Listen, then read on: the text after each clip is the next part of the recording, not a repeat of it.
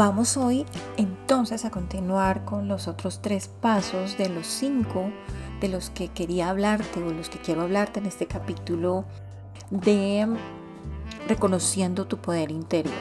Recordemos que en el capítulo pasado, en la primera parte de este capítulo, hablamos de yo soy Dios y de expandiendo tu conciencia.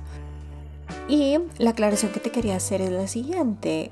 El buscar nuestro poder interior significa encontrarnos como ese ser espiritual que somos, es darnos cuenta de que somos Dios, de que somos Dios en acción y de darnos cuenta de la importancia de nuestros pensamientos que eh, a los que se refiere cuando él habla de expandiendo la conciencia, de la segunda manera, de la segunda forma. El poder interior no se refiere como a no se refiere únicamente a hacernos personas más fuertes físicamente o a tener valentía o resiliencia únicamente. Se refiere también a encontrar ese ser eh, intangible, a esa luz que eres, a ese, a ese Dios en acción que eres tú, solamente por el hecho de existir. Tu poder interior significa conectar con esa mm, energía crística, con ese amor infinito que yo soy, con esa luz que yo soy, esta luz de la que siempre te hablo y, y de la que te menciono que es intangible porque precisamente es esto, ¿no? Es encontrar el poder que somos, es encontrar esa conexión entre mi corazón y mi mente y poder avanzar en ese camino de amor infinito. Y estos dos pasos eran yo soy Dios y expandiendo tu conciencia. Yo soy Dios básicamente se refiere a entender que somos Dios en acción, que somos, que Dios está dentro de ti, que Dios no está fuera, que Dios no es algo allá que, que sea inalcanzable, sino que está en mí. Yo tengo o yo soy parte de esta esencia de Dios. Y como tal, si no lo siento en mí, puedo invitarlo a que entre, simplemente pidiéndolo con mis palabras. Dios, hazme entender que estás en mí, hazme entender que yo soy parte de lo que tú eres. Y la segunda, y la segunda manera o la segunda forma era expandiendo tu conciencia. Y aquí nos hablaba el autor de que somos proyectores de que la energía fluye a donde va nuestra mente, que donde estamos concentrados, a eso le estamos dando poder. Obviamente si nos concentramos en lo negativo, pues allí eso se va a formar, a construir, lo voy a proyectar en mi vida. Y por eso nos pedía él que, que cambiemos esa visión o esa, mm, esa concentración de energía en lo negativo y lo pongamos en, en, en la fe, en el amor, en la confianza, en la divinidad. Continuamos entonces con el paso 3, el 4 y el 5.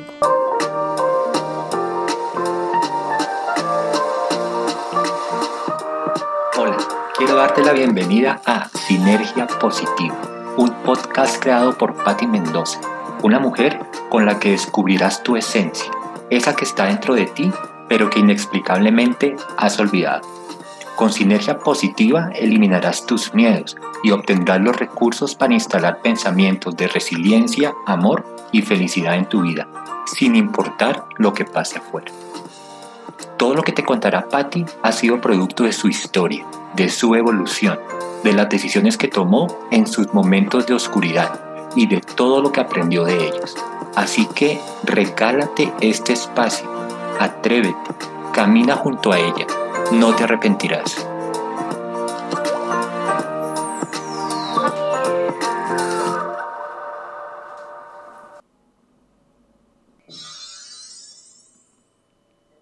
La tercera forma de poder encontrar ese poder interior es relajarse y permitir que la vida entre en un fluir libre y espontáneo. Y nos dice el autor que tomemos la vida tal y como no la encontramos, sin ubicarla en un patrón preconcebido, sin enfadarse por no encontrar las cosas como las esperábamos. El ego se resiste a dejarse fluir, quiere aferrarse a su sentimiento de poder y dominar tu vida y la vida de los demás, porque necesita el control, porque se siente inseguro. Así que puede darte miedo dejarte fluir, pero nos dice el autor que es más atemorizante permanecer quietos, estáticos. Es como si estuvieras, o esa es la imagen que me viene en este momento, si estuvieras en un laberinto y nunca buscaras la salida, te quedarás allí por toda tu vida, sin dar ni un paso.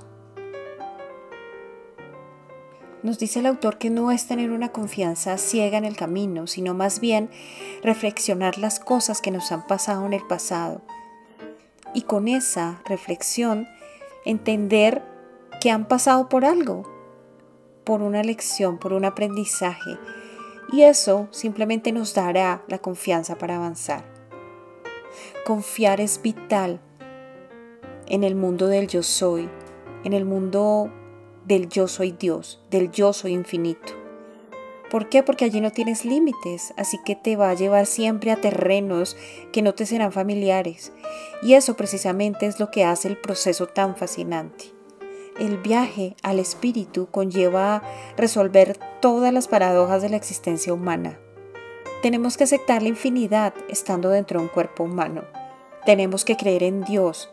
Tenemos que creer en un Dios que no podemos ver tenemos que aprender a amar en una dimensión donde hay tanto odio. Tenemos que ver abundancia cuando la gente habla constantemente de carencia. Tenemos que descubrir la libertad donde el control es la religión. Tenemos que desarrollar nuestra autovalía mientras que la gente nos critica.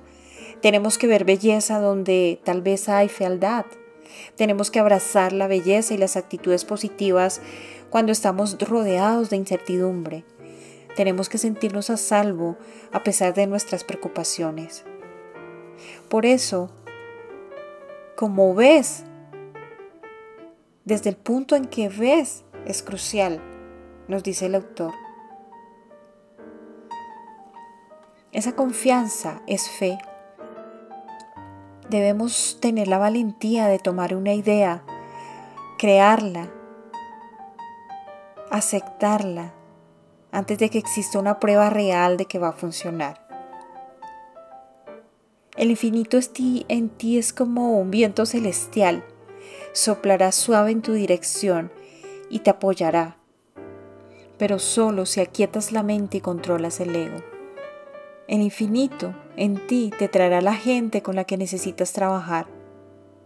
Te mostrará la manera de deshacerte de tus creencias y cómo modificar algunas otras te mostrará modos de hacer las cosas en la vida de mejor manera. Te mostrará cómo llegar a ese estado de bienestar.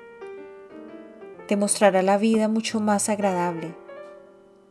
La espiritualidad, la luz, Dios, el yo soy, como quieras llamarlos, siempre ha estado en tu vida. Pero cuando tú le des el mando, el ego simplemente se neutralizará y la espiritualidad estará allí cuando tú la llames. Tal vez porque nuestra vida está llena de complicaciones, no le damos la entrada. Pero cuando la llames, vendrá a ti y tendrás que ir paso a paso por ese camino.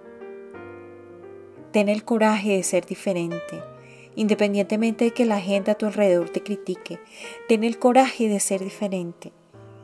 Ten el coraje de aceptar y manejar el dolor de los problemas que sin duda el ego te va a poner enfrente para intentar que no le quites su poder. El cuarto paso para reconocer tu poder interior es el espíritu como tu guía interior. Acepta la guía de tu espíritu en todas tus situaciones. No importa que no sea lógico, lo que importa es que se sienta bien para ti. Y luego de que lo decidas, ve por ese camino con precaución.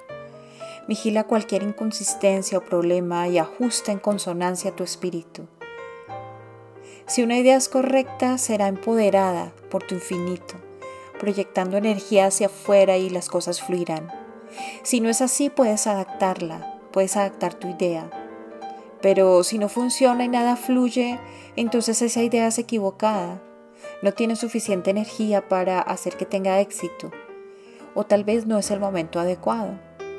Cuando confías y aprendes a confiar en tu guía interior, te va a llevar paso a paso al próximo lugar, al siguiente nivel, a la cumbre más alta.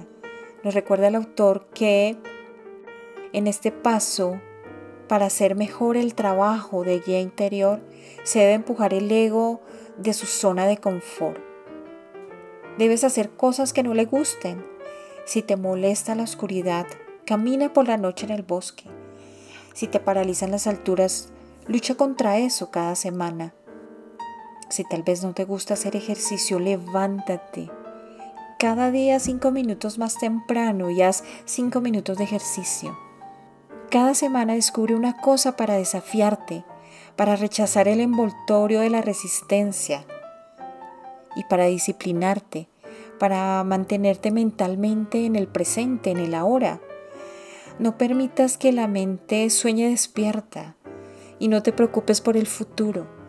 Permanece sentado en el presente, trabajando confiado y ejercitando el músculo de la percepción.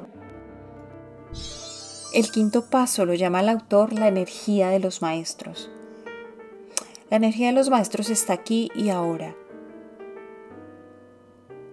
Y más que antes, la percepción extrasensorial, la antigua sabiduría, los milagros y todas las formas de la conciencia elevada están aquí y son accesibles para ti. La energía no desaparece, solo cambia y aumenta de acuerdo a nuestra comprensión y nuestra fe en nosotros mismos. La energía de la conciencia de Cristo, la energía de los maestros es perpetua.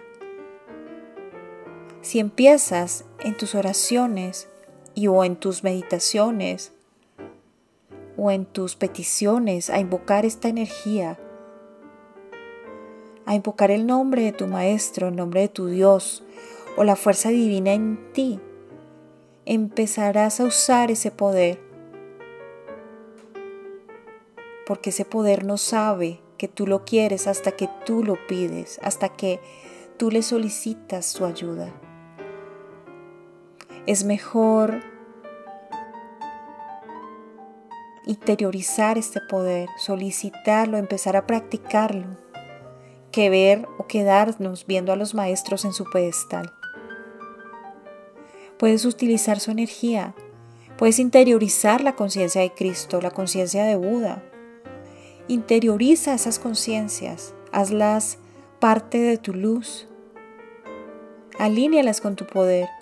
Alíneate con el poder de los milagros, de ellos, y siéntelos dentro de ti.